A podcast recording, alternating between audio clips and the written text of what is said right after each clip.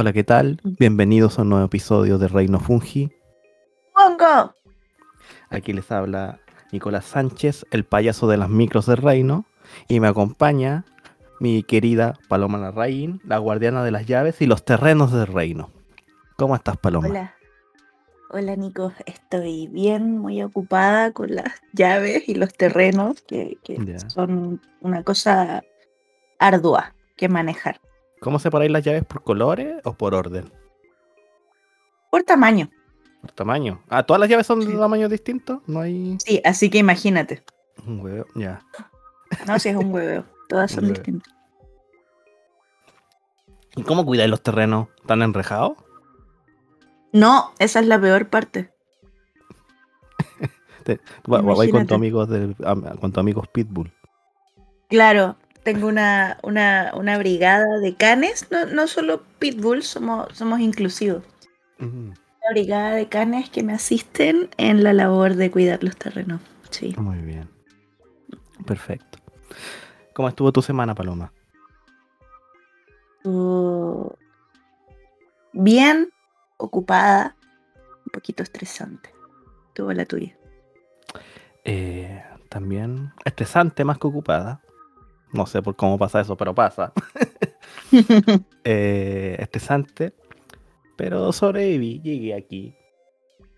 Se me ocurrió la magnífica idea de mañana ir a, a hacer trekking, así que tengo que levantar mañana a, la- a las 6 de la mañana. No sé en qué estaba pensando, pero bueno. Es una maravillosa idea. Eh, sí, pero no levantarse a las 6 de la mañana. Ah, mira. Sí, yo mañana tenía una invitación para ir a comer pescado frito en una caleta de pescadores, hechas como por los mismos pescadores. Em, pero como que no me da la pila social para conseguirlo. ¿Cómo? ¿Se- ¿Te gastaste tu pila social? Me gasté mi pila social así como el martes. Y de eh, del martes en adelante estaba así como funcionando con reserva. Ya, ya, pero ¿qué hiciste el martes? Que, que, que, que- te gastaste tu pila social ya el martes. Mira, debo decir que mi pila social depende harto como de mi, mi cantidad de estrés. Entonces, a más estrés, menor duración, onda la pila empieza a andar mal, ¿cachai? Ya, Así que, onda, el lunes diría que no la tenía cargada al 100. Y onda, el martes tuve que... Ya, tuve que, así como si me hubieran obligado. No. pero si es un carrete de pega, pues, ¿no? Está pues la pega, ¿no? Sí, pero... Igual es como, no hay una obligación social ahí que uno, no, no es explícita, pero uno la siente.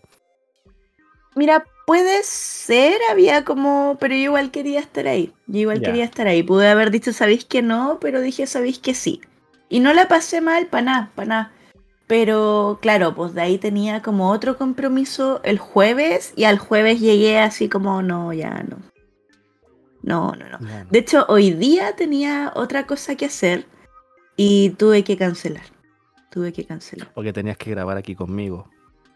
Porque además tenía que grabar aquí contigo. Claramente yo soy una prueba. Mira, debía haber dicho eso. Yo entré como todo en todo un monólogo, así como no, verán, mi pila social se ha agotado y no me interesa conocer a las personas que estarán en esta cosa. Solo debí decir, niños, tengo que grabar podcast. Y me probablemente lo hubieran, lo hubiesen comprendido, claro.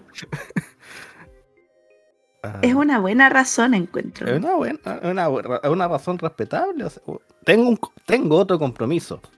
No es que los Sí. odie, tengo otro compromiso. Sí, no, no sé por qué preferí decir como... No dije los odio, pero, Pero creo que... los odias. Lo insinué, lo puedo haber insinuado y no hay odias. nada más lejos, no hay nada más lejos de la realidad. No, no, no, no, no les dije así como a ustedes los odio, sino como que la premisa del carrete es como va a haber mucha gente nueva y desconocida, ¿cachai? Em, y claro, esas palabras son cosas que a mí no me gustan escuchar juntas, como personas nuevas y desconocidas. Bueno, si son nuevas, obvio son desconocidas, pero no, no, no es mi cosa favorita, ni las personas ni la novedad, ¿sabes? Ni la cantidad, puede ser o no. Ni la cantidad, no, no. Porque una no. sola como que no la tolera o puede llegar a ser. Pero el conjunto de... Claro. Y, y más encima, es como que el carrete gira en ellos, pues, ¿no? Un Que tú me poco, dijiste sí. algo así. Y ojo, yo, yo puedo como entender que, que esto suena como atractivo para cierta clase de gente, como De 15 conocer a otras personas. no, loco, ¿sabéis que la gente sociable disfruta genuinamente estos escenarios en los que pueden conocer personas nuevas e interesantes? A mí me da como ansiedad, ¿sabéis? Mucha ansiedad. Lo comprendo porque a mí también me da esta an- ansiedad. Me encanta ese, ese, ese meme del perrito Shem que le da ansiedad. Ansiedad. porque a mí también me da mucha ansiedad social. Y tuve una situación parecida también la semana anterior aquí.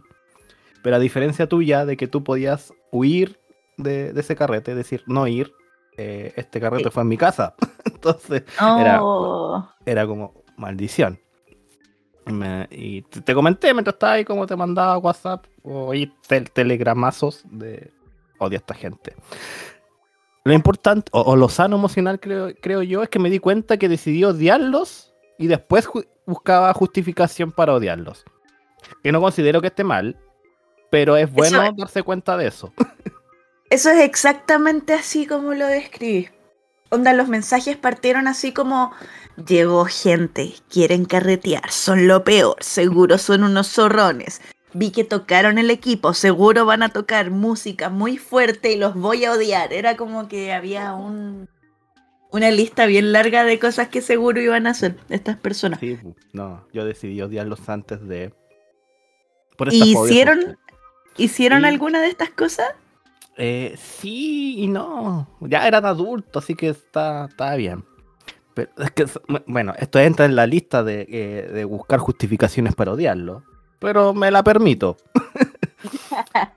me la permito. No considero que sea malo de por sí en este caso en particular. Es que, por ejemplo, hay gente. Cuando yo llegué a vivir a este departamento, era como el mítico 126, y que tenía fama de que la gente que vivía aquí antes era muy escandalosa, muy zorrona. Ya. ¿Cachai? Entonces, de hecho, los primeros, el primer mes, como que siempre que había bulla me llamaban a mí pensando que era yo, y weón, yo estaba raja durmiendo en mi camita, ¿cachai? Así de mala fama, yo he tenido que reconstruir la buena densidad con mis vecinos abuelitos que viven al lado, así como, hola vecina, ¿cómo estás? ¿cachai? Siendo una persona adulta más razonable.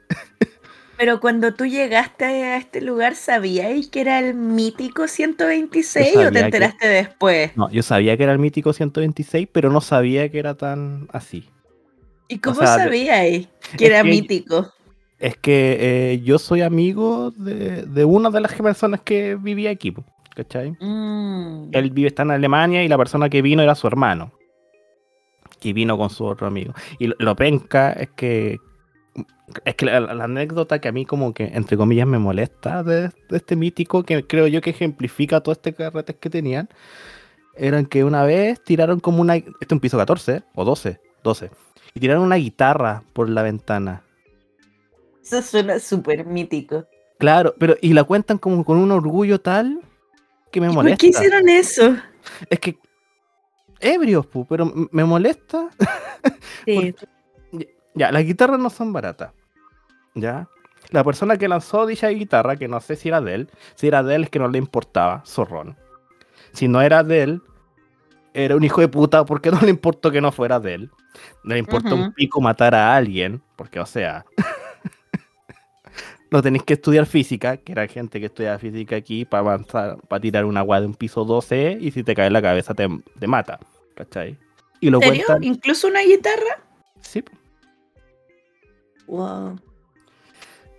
Eh, y Pero espera, ¿era una guitarra eléctrica o una guitarra acústica? acústica, parece, acústica. Bueno, Te- sigue con te tu hago historia, los cálculos, no, te hago los No, no, no, no, está bien, elijo, elijo creerte. Estaba hablando que te cae en la cabeza. Sí, sí. Ya.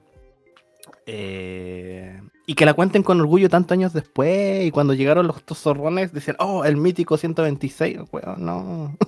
Ya, no, no quiero relacionarme con esta gente. que son orgullosos de ese tipo de actos. y ese, po, ese- ese acto es lo tomo que- como el ejemplo representativo del- de, las juegas que hacían aquí, porque entonces era como, no, ¿por qué? Es que en- encuentro que si decidís irte a vivir al mítico 126, como que estas cosas vienen en el paquete, ¿no? No tanto, porque cuando llegué aquí estaba solo, no, no- toda esta gente que hacía estas mierdas no estaba. ¿Cachai? Mm. Yo llegué, estaba solo, yo viví mucho rato solo aquí. ¿Cachai? Que era básicamente el buen que pagaba la rienda o con que pagaba los gastos de los gastos comunes, le llegaba un poco para que la, no salieran para con el departamento. ¿cachai? Entonces, y llegué en cuarentena, así que poca gente venía para acá, el loco que venía venía muy poco, ¿cachai? Como no estaban estos carretes, entonces yo sabía que e- él podríamos estar dejando el mítico 126 atrás, pero bueno. Llegó esta gente aquí, se alivianó y decidió odiarlo antes de. Cosa que si era gente muy amable. Pero yo decidí odiarlo antes y me y apliqué mi plan que te comenté y pues como ya voy a tomar caleta, me voy a emborrachar, que me va a dar sueño y me voy a acostar. y funcionó, Ya. y funcionó. Y una cuestión que pasó así como que, no sé si me dio pena, pero como que me llamó la atención, como con el tipo de gente como que me estaba relacionando aquí en Valpo. Y esta gente, que estos son, so- sí son efectivamente zorrones, po, porque el papá de estos locos trabajaba en Codelco, fueron de estos, no sé Mm. si fueron al San George en Santiago, pero de estos colegios cuicones. Ese es, eh, ese es su capital social. Vale. Eh, y claro, el, el hermano de mi amigo acá, es una francesa, y le, en un rato le metí conversa, la típica, oye, ¿por qué viniste a Chile? La típica, wea, como para hablar. ¿cachai? Y claro, ahí la loca me comentó que hacía como biología, química, una cuestión así muy de posgrado, muy científica, y le dio la weá, y ahora la buena dibuja. Y yo amo a esa gente, la, la gente que manda la weá que está haciendo para seguir su sueño así como muy del corazón, esa gente Sí. la amo. Entonces ahí me cayó bien la francesa. No sé cómo se llama, nunca supe cómo se llama. Tuvo como una semana aquí. Pero bueno. Pero lo penca es que. mm, eh, claro, y le empecé a preguntar sobre su trabajo, como, como le dije, ¿qué haces? En lugar de en qué trabajas o, o, o- o cómo vives, le pregunté qué haces para que me contara como su arte, las cosas que le apasionan, las weas que me interesan en la conversación. Y me empezó a explicar como de, las, de, de dónde- los tipos de trabajo que hacía para ganar plata, ¿cachai? Que eso Ya. creo yo que ejemplifica mucho como en el mundo en que ella estaba, ¿cachai? Que siempre le tienen que preguntar, oye, ¿y de qué trabajas? Y esas mierdas. Sí. ¿Cachai? Y a mí me interesaba, ¿no? Si dibujáis, cuéntame tu arte, ¿qué wea así? ¿Así anime? ¿Así manga? ¿O así, así con doritos? ¿Qué mierda así? ¿Cachai? Y empezó a justificar sus plata y yo pensando, bueno, sé que trabajáis, no estáis muerto de hambre, porque si, te- si, si lo que hiciera y no te diera para comer, estarías muerta. Sé que sobrevives, cuéntame de lo otro.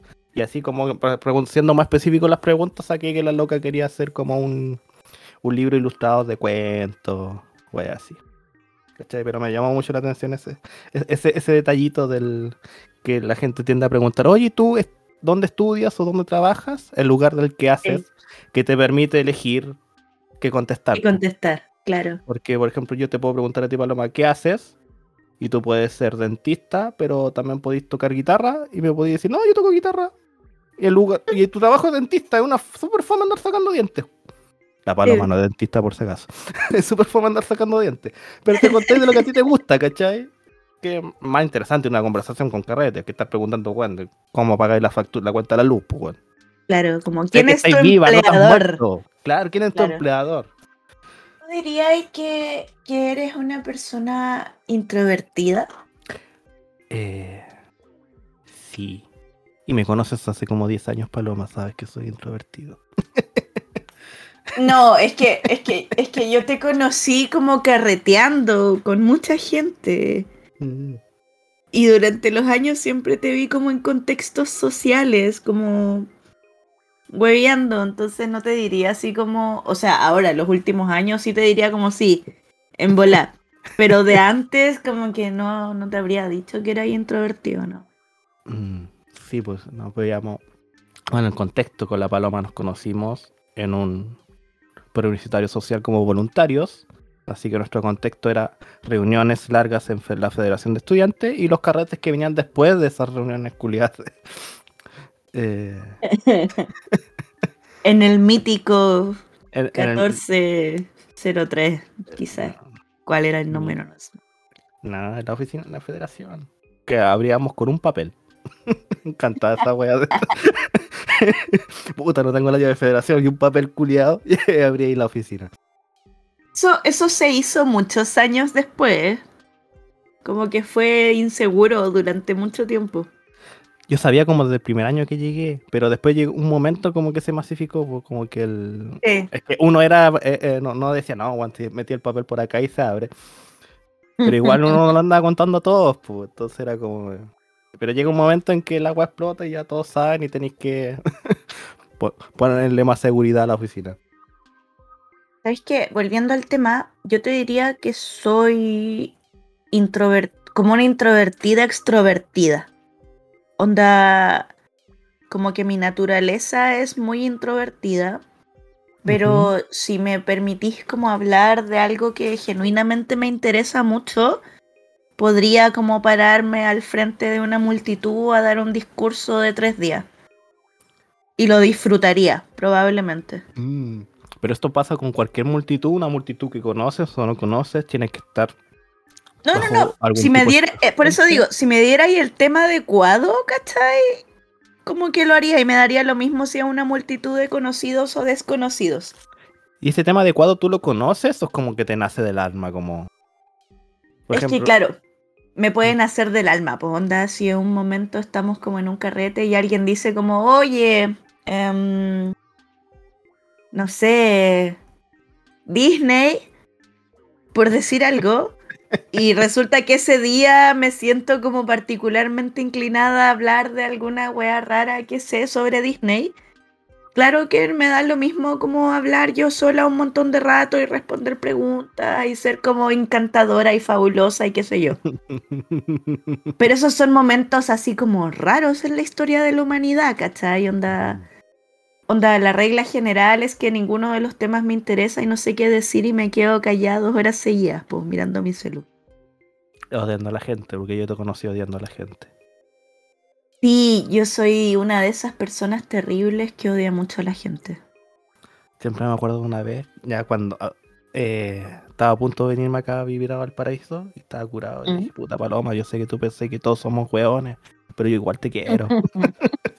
yo sé que tú pensé que yo soy hueón, pero igual te quiero, paloma. y tú de curada también me dijiste, no, si no creo que seas hueón. no te creí. Pero si no lo creía y no lo creo.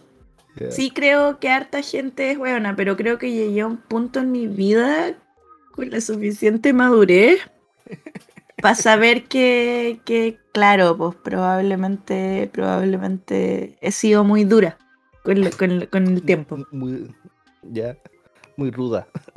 con la Muy, gente. muy ruda y muy dura con la gente, claro, y que yo misma probablemente igual soy bien weona, entonces como que ya me bajé de ese pony. Me gusta pensar que ya me bajé de ese pony. Ya, está bien.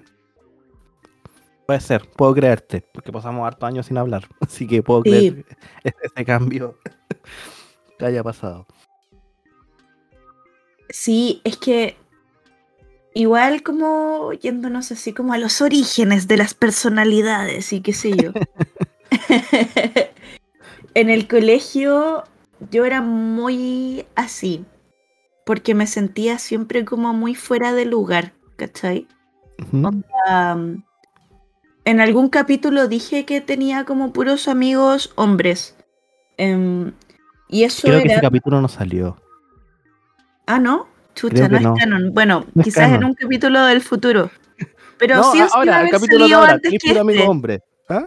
Ya, pero lo arruinaste, pues, Nicolás, porque ese capítulo sí o sí va a salir antes que este. ¿Sí? Debería, pues, si lo dije, lo dije cuando estaba hablando de mi gira de estudio. Ya lo dije, fue en el Ah, capítulo de viajes. Yo estaba pensando en el otro capítulo. No, fue en el capítulo número 4 de esta temporada del Reino Fungi. Wongo. ya. ya. Ah, entonces sí, sí, sí es canon. Lo siento, lo siento, lo siento. Lo arruiné. ¿Viste? ¿Viste? Y me confundiste y me hiciste perder todo mi flow. Ya, eres amigo de muchos hombres y hoy día Sí. el mundo porque no te sentías encajada. Claro, y, y encontraba que mis compañeras eran como tontas, ¿cachai? Como que no teníamos cosas en común. Igual tenía como mucha misoginia normalizada e interiorizada en esa época. Em, y claro, después uno crece y la universidad y el feminismo, y ahora lo veo en retrospectiva y sí, po. Onda. Son muy buenas tus compañeras. nunca... Claro, no, en el fondo tenía esta weá como que a la mujer en esa época y hasta hace un tiempo atrás, la única forma en la que tú la veías y como en, en, en la tele o en la música o en qué sé yo, era como en pelotas, ¿cachai? Siendo lo más hueca y lo más rica posible y ese era como el espacio que tenía ahí, que tenían, ¿cachai? Onda la tele estaba dominada como por estas mujeres de, de, los programas de farándula, que era un concurso por cuál era la más tonta, ¿cachai? O la que fingía ser más tonta. Eh, la música estaba dominada como por artistillas pop, que era como, mírame, cada vez tengo menos ropa, ¿cachai? Free Britney. Free Britney, Free Britney. por supuesto. Eh, entonces, claro, pues con esa weá nunca, nunca milité en esa weá y mm. no lo encontraba como tan marciano y extraño que antes de, por ser muy chica y, y, y, por la época, antes de decir, oye, en verdad son los medios los que están mal, pensaba como, no, en verdad las mujeres son weonas, al parecer. Y de ahí como para conciliar esa idea, porque claro, era una conclusión como muy estúpida decidí que en verdad no era que las mujeres en particular fueran hueonas, sino como que la gente en general lo era. Mm. Y. Claro, y porque claro, las mujeres son hueonas, como que erais tú nomás, no sé. Claro, género, sí. Ya, sí. Sí, sí, entonces eso lo transformé en no, pues loco, el general de la gente es así, ¿cachai? Mm. Como hueoncitos, como superficiales, ¿cachai? Y eso igual muy cruzado por la adolescencia, pues, con esto como de yo soy distinta a todas las demás y qué sé yo, pues. eh, que claro, ahora lo cuento y me da como vergüenza y risa, pero en esa época era como una verdad en la que creía así como genuinamente, ¿cachai? Como todas son tontas menos yo, como solo yo, como... Solo yo soy de real, ¿cachai? Entonces, Napo, época muy como fuera de lugar y qué sé yo, y ahí desarrollé muy esta wea de, ah, los odio a todos, todos son weones.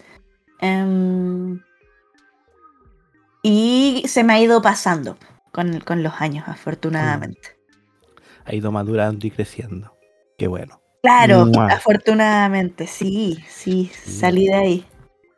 Sí, es que bueno, la adolescencia, como dijiste, como en vez de cuestionar a los medios, asumí que todos eran, es muy del, o niño que está creciendo, está Exacto. como entre comillas entendiendo el mundo y uno no cuestiona el mundo, como que trata de entenderlo. Eh, tratar sí, de entenderlo no está en cuestionar al mundo, pues está como ah, la gente es huevona. Sí, y después cuando sí. te das cuenta cuando más, más, adulto, como que el mundo es una mierda, la vida es una mierda. Claro, claro. no, claro, como que la vida es una mierda y uno tiene que estar acá hasta morir nomás, pues, y que el resto da todo lo mismo. Como, como zambullámonos en el nihilismo y filo, cerremos por fuera. Era. Sí. Tú tenías las llaves, podés cerrar por fuera. Claro, sí. Yo estoy encargada de eso en este capítulo. sí, pues. Sí, empezaste a hablar de la adolescencia y yo pensaba, ya, yo también soy introvertido, también soy para adentro, pero mi dinámica era distinta, pues, o sea, no, eh, era como más de estar piola, calladito, porque en el mundo varonil es como mucho más agresivo entre sí. los seres, ¿cachai? Entonces, yo no ganaba en ninguna de las mierdas, entonces tenía que pasar lo más piola posible como para evitar los, los enfrentamientos. Entonces era como mi. Eh, eh, como mi eh, antisocialidad podría ser como del, desde el ocultarme visiblemente claro. del, del resto. Ay, una selva esa mierda. Weón, qué terrible, y con estas reglas tan raras, como ya, pero no tenéis que hablar de tus emociones, y no podéis llorar, y no podéis como... Yo, yo no puedo llorar, tú podés llorar, yo no puedo. Weón, qué terrible. Igual ahora tenéis un poquito más de permiso, pero pero sí, pues. Igual falta el que grita, gay, maricón. Sí. Sí. Sí. Claro, nos falta que dice.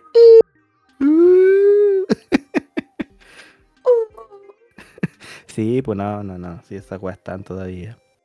Eh, De hecho, el otro día estaba pensando de que, por ejemplo, tengo la sensación que eso es menos, pero no sé si porque socialmente es menos o porque yo ya no me junto con gente así. Porque claro, en la media y en el- la universidad, tú estás con gente, ¿cachai? Te- tienes tu grupo curso, tú no eliges como con quién estás rodeado. Pero llega un momento en tu adultez que uno empieza a juntarse como con la gente con la que se siente más cómodo, ¿cachai? Sí. distinto a tus amistades de enseñanza media, que son, tenéis tu grupo curso, como de, de estos 45 weones que tenían una sala, ¿Mm? te juntáis como con los que más se parecen a ti, y ahí tenéis tu grupito culiado, ¿cachai?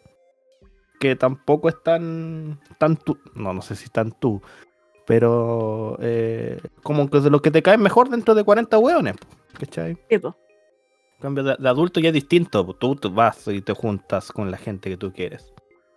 Y me, hace, me hace pensar harto como en mis amigos de media, que todavía los quiero, pero no es lo mismo juntarme con ellos que como con mis amigos más de ahora, que tienen como una bola mucho más distinta. Encuentro que esa es una reflexión muy como de los 30 años en adelante, como darte cuenta de cómo van mutando tus amistades.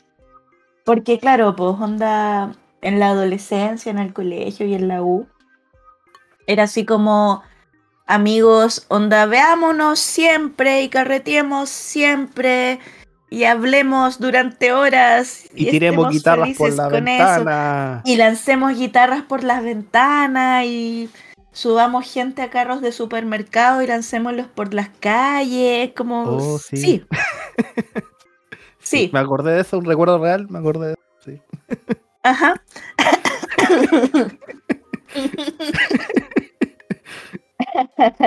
Entonces, claro, pues en comparación, en comparación, ahora no es así, pues. O no es tan así, porque a veces la gente no se mete en carro de supermercado, pero sí se toma tus sillas de oficina y sí se lanza por las calles.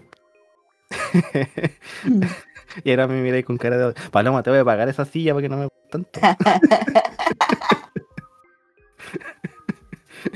Pero sí, po, y onda, yo siento que eso te impacta igual de cierta manera, porque venís como de esta idea de que la amistad es una cosa, y de pronto, en mi caso, como que me voy viendo cada vez más, em, voy a decir sola, pero no así como, oh, estoy abandonada en la vida, sino como antes decía, loco, tengo 15 amigos y todos son mis amigos y la huevada. Y ahora te diría como, loco, tengo tres amigos, ¿cachai? Son bacanes y sé que puedo contar con ellos y que son como buenas personas y yo también los ayudaría en lo que necesitaran. Pero, claro que tres personas es mucho menos que 15. Claro. Sí. Por ejemplo, tú dijiste como esta de la gente cambia. Yo, el- como mi trauma más grande, no, no sé si trauma, pero como la impresión más grande que me dio con mis amigos que tengo como de media, no los veo hace caleta, eso sí.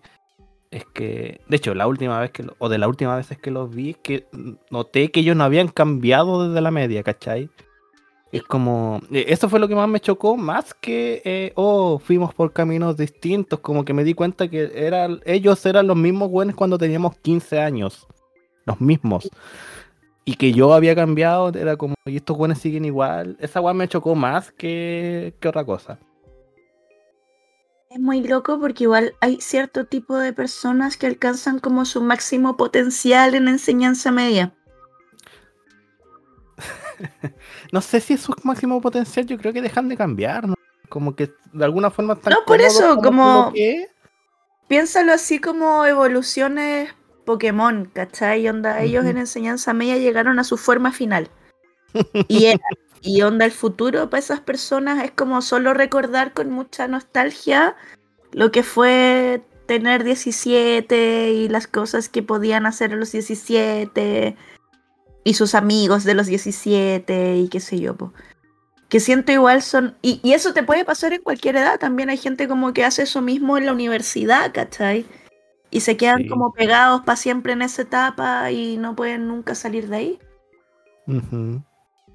A, a mí, por ejemplo, me gusta caleta pensar que, que si, si, si tu momento de máximo desarrollo emocional, intelectual o qué sé yo, estuvo como, ya lo pasaste, onda, fue hace 10 años atrás, y seguís siendo una persona como con las manos y la cabeza buena, es porque, loco, algo hiciste mal, ¿cachai? Mm.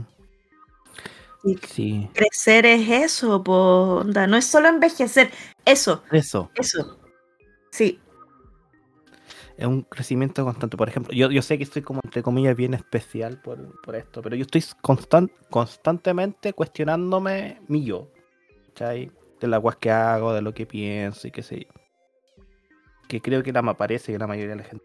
Pero yo sí lo hago y por eso siento que he cambiado y he crecido y he madurado, creo. O no soy tan wea como antes. ¿cachai? Pero eso, por ejemplo, el estarme cuestionando constantemente, creo que ya lo he dicho ya, no sé. No, pero que pasé desde salvemos las dos vidas a- al aborto libre, que no es una transición fácil, insisto, estoy muy orgulloso de eso, me enamoré tres años, pero lo pasé, ¿cachai? sí. Fui cap- y fue por un constante cuestionamiento hacia mí, ¿cachai? No, no, no aparece algo trivial, pero no es trivial. Y en todo, creo yo. O sea, el estarme cuestionando como mi emociones, qué sé yo, qué está bien, qué está mal.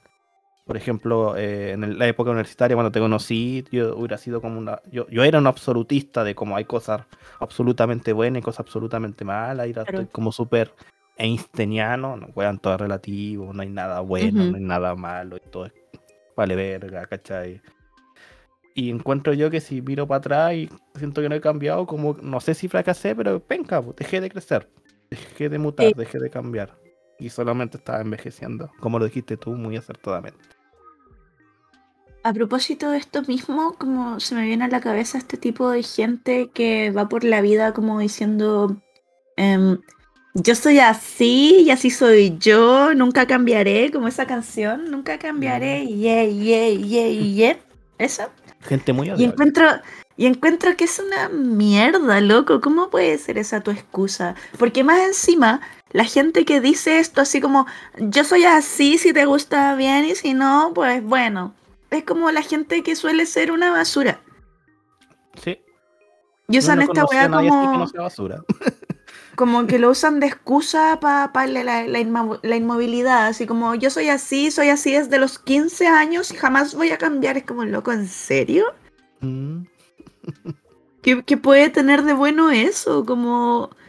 Yo creo que la gente confunde em, esto de ser como. eh, en el fondo, como leal con lo que uno es. Con, con negarse como a crecer o a verte a ti mismo, o cachar que quizás de pronto tenéis algunos defectos que podríais trabajar. Estoy de acuerdo. Pero en la discusión de lo que uno es, me parece una discusión filosóficamente muy profunda. Y era con lo que Sí. me quedo, uno es lo que hace. Y nada más. Uno no es lo que uno piensa que es, porque cada uno tiene una definición propia de uno mismo. Y, es- y ese no eres tú. Eh, también uno es lo, lo que la gente entiende de cada uno. Tú tienes una imagen mía, la, Alondra tiene una imagen mía, ¿cachai? Todos tienen una imagen mía, puede diferir o no. Pero ese Sí. tampoco soy yo. Yo soy solamente las cosas tácitas de la, la que hago. Eso soy. ¿Cachai? Sí. Y hay mucha gente que se siente así. Es que, por ejemplo, esta reflexión como de las cosas absolutamente buenas y malas cambió cuando yo eh, eh, me saqué como esta figura Disney del malo que es malo, porque es malo, ¿cachai? Ya. Porque si te ponía a conversar, todos se definen a sí mismos como personas buenas. po. No sé cómo te va a definir a ti mismo una persona buena si estáis, eri, entre comillas, malo. Si eres un narcotraficante asesino. Socialmente Claro. entendemos que eso es malo, ¿cachai? Pero no se sienten a sí mismos como personas malas, pues, ¿cachai? No, pues. Entonces, Uno no es lo que piensa que uno es, uno es lo que hace. Y ahí, desde ahí, desde un relativismo, podéis juzgar un hecho si es bueno o malo. Pero Sí. eso es, creo yo. No sé, discútanme. Es que Discútanme, claro, o sea, por en el fondo tenéis como el compás moral nomás, po, y ese compás moral tú te lo has hecho en base a tus experiencias de vida, que claro, son una experiencia entre millones, ¿cachai? Claro. Y si esa es como tu la base de tu pensamiento, está ahí, está ahí complicado, pues, porque efectivamente una entre millones Mm. perfectamente podría ir como equivocarte. Y encuentro, ¿sabéis? Que no hay como nada de malo en ello, ¿sabéis? Mm, mm. Eh, Pero yo soy así. Claro, eso, como que la gente le, le teme. Onda, yo entiendo esto como de, de, de no querer asumir que a veces uno se equivoca. Es como algo difícil. Yo particularmente siento que soy como, o, o fui durante mucho tiempo una persona muy em, orgullosa Porque socialmente se critica mucho el error. Creo yo que a lo mejor va por ahí. Claro, porque socialmente se critica mucho el error y se asocia como a cosas que en cierta época a mí me resultaban como muy negativas, como te equivocaste porque porque porque no eres infalible, porque porque eres débil, porque eres vulnerable o qué sé yo, po. Eh, que son cosas que que a veces uno piensa que no se puede permitir nomás, po. y loco, encuentro que existir así es agotador. Eh, sí, sí. Puede ser. Por- ahora que hablaste como de, de lo que es agotador, me puse a pensar, claro, yo cuestionándome tanto, mi vida sería tan fácil si fuera un hijo de puta. Porque la gente que es un hijo de puta Sí. dejó de crecer es muy fácil. Sí, Entonces, sí. como que a veces cuando estoy con mis weas, así como, weón, ¿por qué me hago esto? Por ejemplo, de nuevo, acá como con los principios.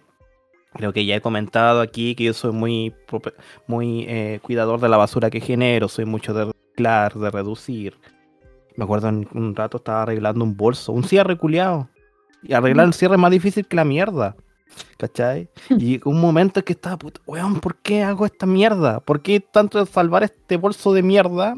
Puedo botarlo, ¿cachai? Y me empecé a cuestionar toda mi existencia respecto a eso, ¿cachai? Weón, ¿por qué? Weón, el mundo va a seguir siendo una mierda, que, que yo salve esta Sí. weá no va a cambiar nada. Y justo Sí. arreglé el cierre. Y me salvó mi moralidad, porque si no, no sé qué estaría haciendo, ¿cachai? Pero... Sí, O sea, mi vida sería tan fácil si yo fuera un hijo puta. No solamente desde lo ecológico, sino de lo emocional también. ¿cachai? sí, estoy completamente de acuerdo con eso. Mm, Como, y además siento que, que, que el mundo, recom- no el mundo, sino la, la sociedad como que recompensa a la gente que es como rancia. Como la gente ine- inescrupulosa, ¿cachai? Que le da lo mismo y, y filo.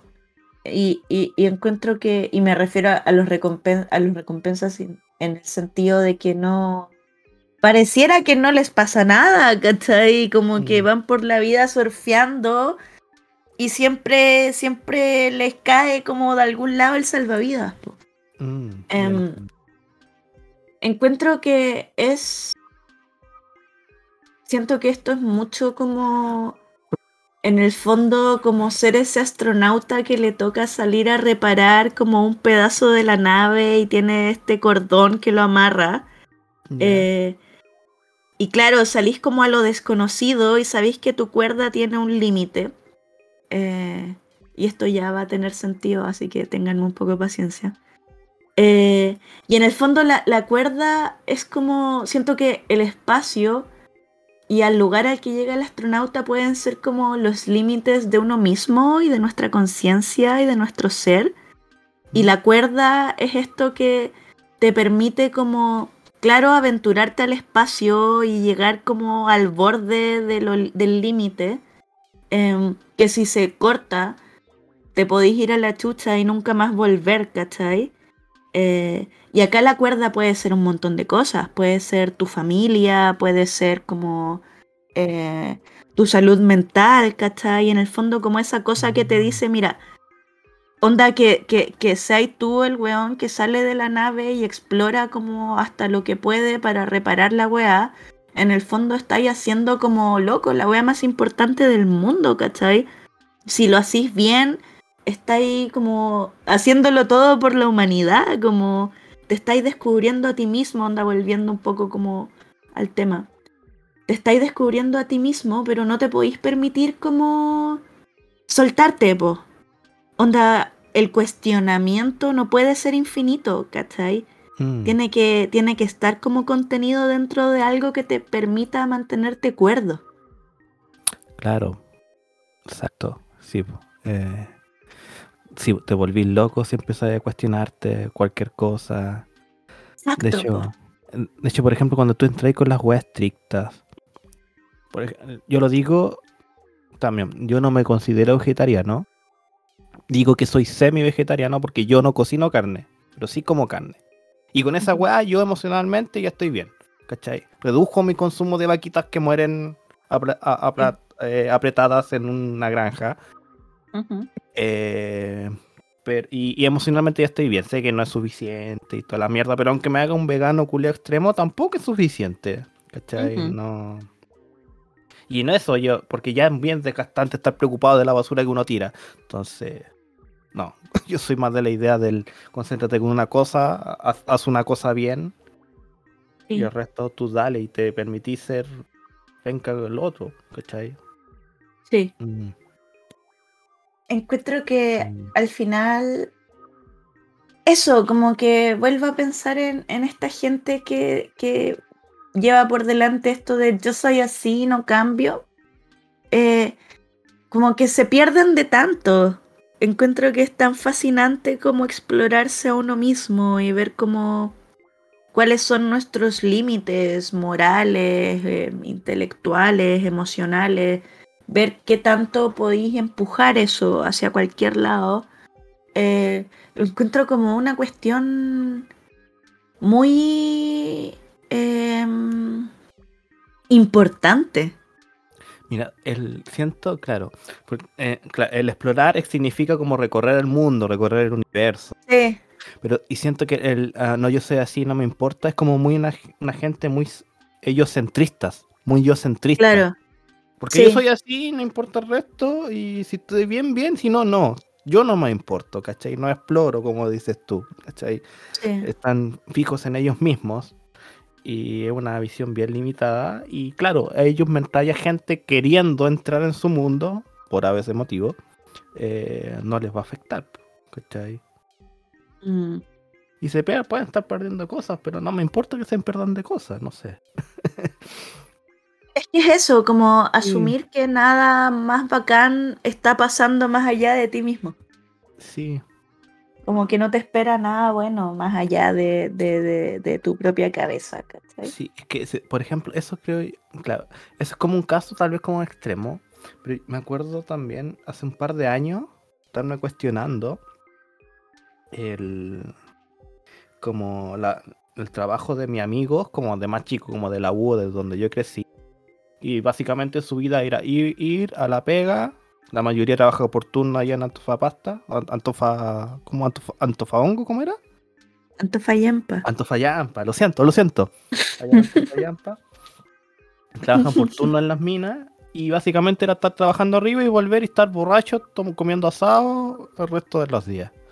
Igual Sí. penca vivir así y eso también es una vida que no se cuestiona, ¿cachai? A lo mejor no son ellos centristas, pero tampoco una vida que se están cuestionando, pensando otras cosas. Puta, weón, esta vida vale la pena. Sí. Penca. Mm. Es como un entumecimiento emocional, siento. Ya, ahora voy a hacer un, como un paréntesis porque estamos muy relajados hablando y nosotros no tenemos hijos y si tú tienes hijos es distinto. Obvio que sí, pues, obvio que sí, ¿no? Sí, siento que esto como de la exploración, la, la Em. exploración personal y la autopercepción es una weá que te podéis permitir como si no te estáis muriendo de hambre, cosa número uno, y cosa número dos, si no te están escalando siete niños, ¿cachai? O tres, o uno, ¿Qué o lo que sea. niño? Eh, In extremus, pero claro, con uno basta, ¿cachai? Bueno, no basta. Yo desconfío de la gente Sí. que tiene tres hijos. Gente, no podéis confiar con alguien que tenga tres hijos. Y menos si son de la misma pareja. No, no, no. Gente, no es de fiar. Oye, yo una época en que soñaba con tener tres hijos porque encontraba que era como el plan perfecto de seguridad social para la vejez. Onda, iban a Creo poder entre todos. ebrio. Sí, poner entre todos como una cuota generosa para que yo viviera bien hasta mis últimos días sin que fuera una carga como exagerada sobre uno. Mm. Un pensamiento Y muy esto lo egoísta, digo- pero no lo voy a criticar. Porque no me lo que digo sea como malo.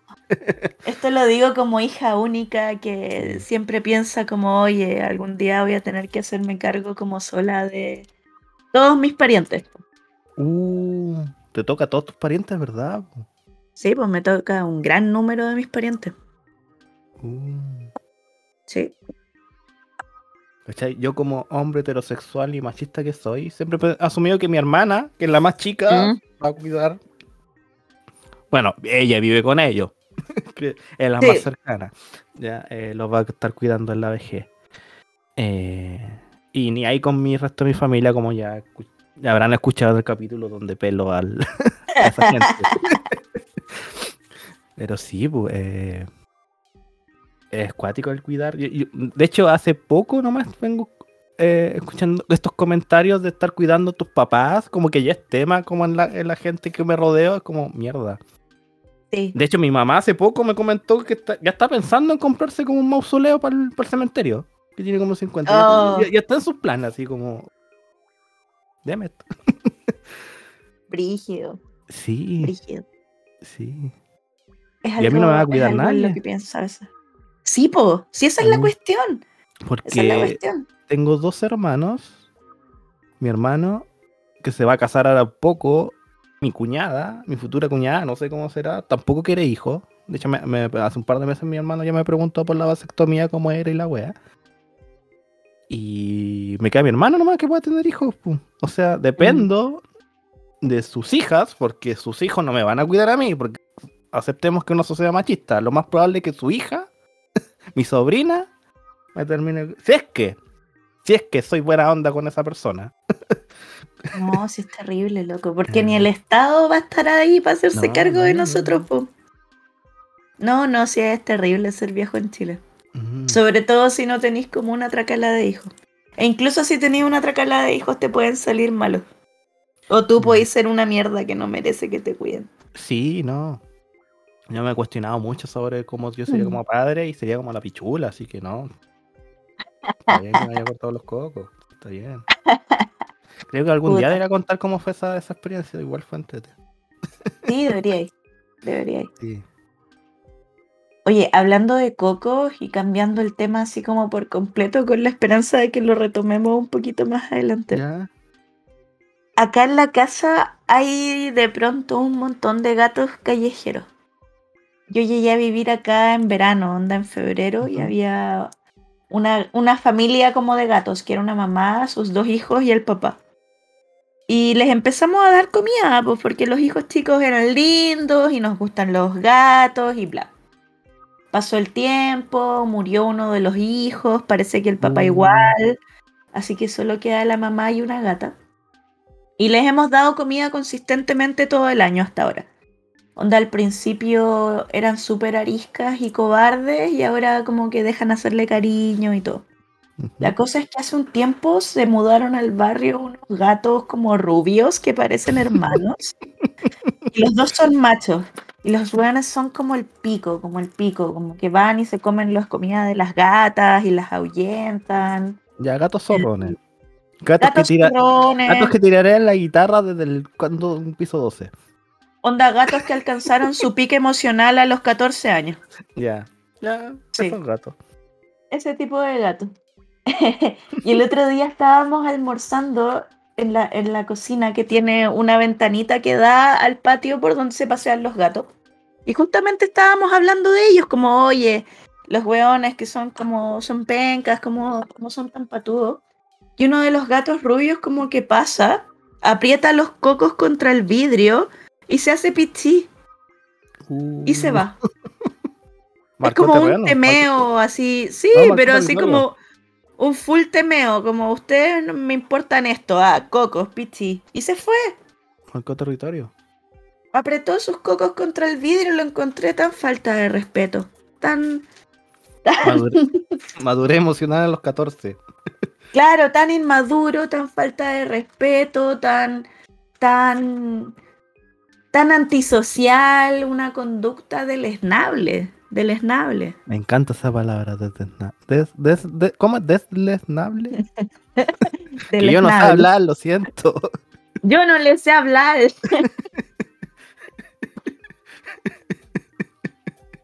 esa, esa es mi historia del Oh, gato. tengo una pregunta. Dime. Contaste que uno de los gatitos y el papá murió. ¿Lo mataron los perros esos que están ahí cerca de tu casa? Sí, No. Sí, sí. ¿Qué pasó con esos perros? Esos perros malditos. Han habido hartos acontecimientos desde mi último encuentro con los perros. Debo decir que finalmente los perros ganaron, porque ahora en adelante cada vez que debo salir de mi casa lo hago como eh, en Uber, onda un Uber que me vaya a buscar a la puerta de mi casa. Me he gastado un montón de plata en esta weá que es ridículo y nunca voy a reconocer lo caro. lo caro y estúpido que es esto para mí. ¿Ya? Pero bueno, así que nunca más he tenido que lidiar como con que me ladren, ¿cachai? Eh, pero hace un par de semanas un vecino mandó un, un- un mensaje como al chat vecinal diciendo que habían mordido a su señora. Y el mensaje era en tono así como... Así como... Y los animalistas sepan que si no se hacen cargo de esos perros por las buenas, yo me haré cargo por las malas esta misma semana. Y eso fue. Y me he fijado que la gente que les da comida los ha mantenido más adentro de la casa. Así que al menos logró el objetivo Sí, está en bien. parte. De hecho, eso cuando empezó como esta weá de como de la tenencia responsable, Sí. caché que está dentro de la tenencia responsable el alimentar un perro callejero y no hacerte cargo de él. pu. Sí, po. Eh, eh, muy irresponsable porque tenía estas situaciones. Sí. weón. Eh, y, y eso, y que como el 80% de los perros callejeros en Chile es, es así, porque lo alimentan de casas, pero están en la calle. Claro, como los perros comunitarios. Esa wea. Pero un perro comunitario bueno es aquel que ayunta al ladrón, pues no a la gente que vive ahí. Claro, pues. Necesitáis un perro o sea, leal. un perro leal. Eso, necesitáis un perro que conozca a los vecinos y no ande mordiendo señoras y niños, po. Onda, yo leí este mensaje del vecino que quería matar a los perros y honestamente pensé que era una reacción exagerada porque, porque pucha, no es culpa de los perros. Pero igual me pongo en su lugar, pues, onda. Han mordido gente varias veces y Mm. la gente lleva mucho tiempo quejándose. Onda, a mí me mordieron la mochila. eh, como, ¿cuándo para? ¿Cuándo para este estilo de Sí, vida? Sí, eso es. Y, y por ejemplo, cuando me comentaste esto de los perros que se los querían pitear, yo siempre me he cuestionado. Yo no tengo ningún problema en que se piteen los perros. No tengo ningún, no me da tristeza. No me Yo siento tengo mal. problemas muy serios con eso, muy, muy serios. Sí, no, sí sé. Pero eh, aquí reconozco como, ahí lo, como el hijo de puta que soy. Porque, claro, no me da tristeza, porque no los conozco, qué sé yo. Eh, Sí. no, no tengo ningún vínculo emocional cero, son perros genéricos. Pero yo también, un poco, por cómo soy, no distingo eh, emocionalmente humanos de animales. Y yo también me hace pensar de que sí, soy un- de que sí podría yo cometer un genocidio pensando, ah, judíos culiados. Ya. Lo usé como ejemplo genérico. ah, judíos culiados. Y Ah. están molestando y hay que hacerse cargo de ello. Así que sí, en ese aspecto soy una mierda de persona. Pero bueno, no, no está en mi poder, nunca he matado a un perro. Una vez maté a un ratón. Pero solo Mm. una vez. Eso es socialmente más aceptable que matar perros. Claro, es que es el tema, es que es socialmente aceptable matar perros. Mm, No, yo soy pésima con esto. Porque por un lado puedo reconocer que sean un problema, ¿cachai? Si los perros callejeros, además de morder gente, como que exterminan a otras especies, atacan los marinos, em, Ah, se comen animales, matan gatos que también son mascotas, ¿cachai? Y en el interior comen llamas, matan ovejas, Sí. y es un problema. Yo Los soy de la idea de llevar pumas para controlar Claro. la población de perros. Pero nunca, nunca me ha pescado esa idea. Es que por, por, por cosas de, de pega, em, a veces me toca estar como muy metida en weas medioambientales. Y es muy como loco ver las distintas facciones del animalismo. Donde hay gente que es así como, em, no sé, pues cortarle el pelo a tu perro es cruel porque estás interviniendo su naturaleza o qué sé yo. Ya. Eh, o la gente que piensa como tener gatos en un edificio es antinatura, etc. o tenéis gente que piensa que preocuparse como de los animales domésticos es una estupidez y en verdad como hay que cazar perros porque así evitáis que maten como a la fauna nativa de, de otras zonas, ¿cachai? Y lo pienso y es como, puta, igual como que pareciera que tienen un punto. Es que sí tienen un punto. Por ejemplo, el del el animal introducido que daña a un animal nativo, ¿cachai? Es un daño. El Exacto. gato, o sea, yo nunca lo he pensado con un gato en un departamento, pero sí lo, yo lo creo con los perros en los departamentos, que es tortuoso, ¿cachai? Tenía un animal encerrado, igual que en un zoológico, si no lo sacas a pasear tres veces o dos veces al día, ¿cachai? Eh, ¿cuál, cuál es la, la otra cosa? A lo de cortar el perro a un animal, eso, esa señora es una estúpida, según yo. Sí. No, pero por eso me refiero a que el espectro es bien amplio, ¿cachai? Sí. Onda, yo sé que acá en Antofa, y me imagino que en zonas rurales tanto más, hay N casos como de perros comiéndose crías de gaviotín chico, que es una especie protegida, ¿cachai? Em, comiéndose crías de lobo marino. Una vez en, en, en alguno de estos pueblos que están camino a Calama, mataron a una señora embarazada como una jauría de perros salvajes. Uh, Si al final es eso, pues los perros que hacen jaurías como y se se vuelven salvajitos como que es rudo, pues es un problema serio. es, un problema- es que eh, lo penca aquí es que, claro, la culpa no es del perro, porque es su condición. Claro.